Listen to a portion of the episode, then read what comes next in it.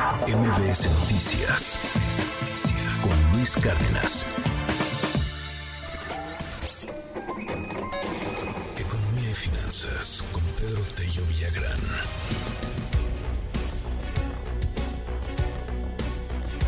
Son las 7 de la mañana con 59 minutos. Seguimos aquí en este espacio. Gracias por todos los mensajes y los comentarios que nos hace llegar. Trabajadores del sector aguacatero de Michoacán presentan una queja laboral en los Estados Unidos bajo el Tratado México, Estados Unidos y Canadá, un riesgo que, eh, bueno, pues va poniendo en eh, focos amarillos, en focos rojos, el tema agro de nueva cuenta. Pedro Tello, te mando un abrazo. ¿Cómo estás? Buen día. Luis, qué gusto saludarte a ti y a quienes nos escuchen. Fíjate que es interesante observar cómo, a pesar de que México es el más importante exportador de aguacate a escala mundial.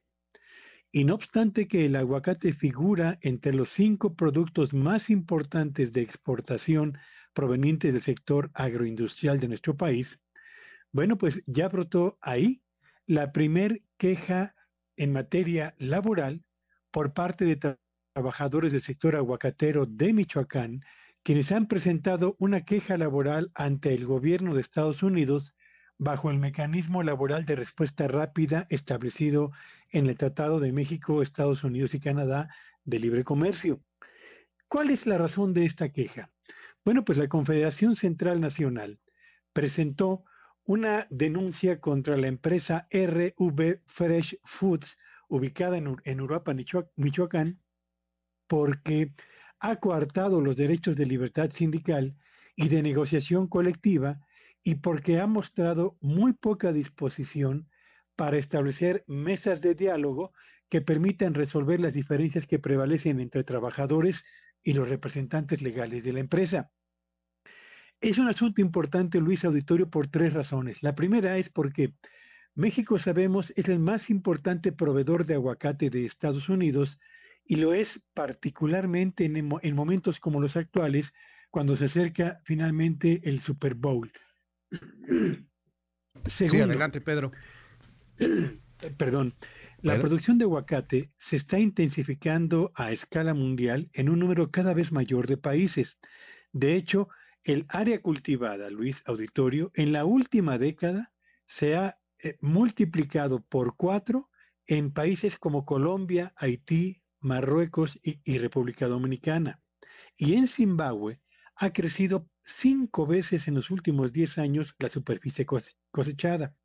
Y aun cuando estos países están lejos todavía de sustituir los volúmenes de producción que se elaboran en México y los niveles de exportación y presencia en el mercado de Estados Unidos, lo cierto es que a nuestro país le conviene y a las empresas que elaboran en México en lo que tiene que ver con el cultivo, la cosecha, la industrialización y la exportación de aguacate a Estados Unidos, les conviene más que nunca cumplir con las obligaciones ambientales, pero también con las de tipo laboral que fueron perfectamente asentadas en el TEMEC. De lo contrario, va a haber en momentos tan importantes como este boicots a la exportación de aguacate de nuestro país y consecuentemente un redireccionamiento del consumo del aguacate hacia los nuevos países emergentes en materia de producción y de exportación, Luis. Así que, por primera vez, trabajadores del sector aguacatero presentan una queja laboral ante el TEMEC por violaciones a sus derechos laborales.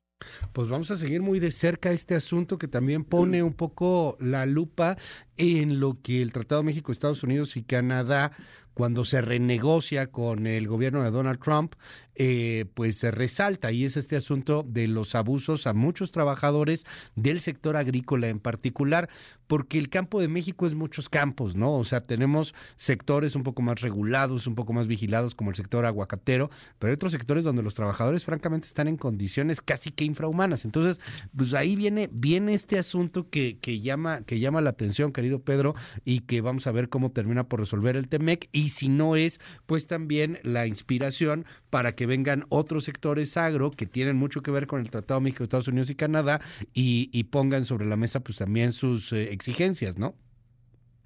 Sí, por supuesto. Y, y, bueno, vale la pena recordar a quienes nos escuchan, Luis, que hace unos días comentábamos en este mismo espacio que en el año 2023 la exportación de aguacate registró su peor avance en los últimos 13 años. Y si a esto agregamos el hecho de que la producción y la exportación de aguacate en México están cercadas por una parte por la inseguridad y por la otra por denuncias que se han formulado por la falta de cuidado ambiental, por deforestación y por la falta de cuidado particularmente en el uso del agua, bueno, pues estamos hablando de un sector al que se empieza a cerrar una pinza muy peligrosa que podría poner en riesgo empresas, empleos y divisas que México genera por la vía de exportaciones de este producto fundamentalmente hacia Estados Unidos. Así que ahí hay un tema, todo un tema que vale la pena seguirle la pista, Luis.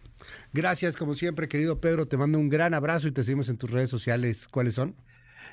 Sí, amén. X en arroba Petello Villagrán y que tengan un espléndido inicio de semana. MBS Noticias con Luis Cárdenas.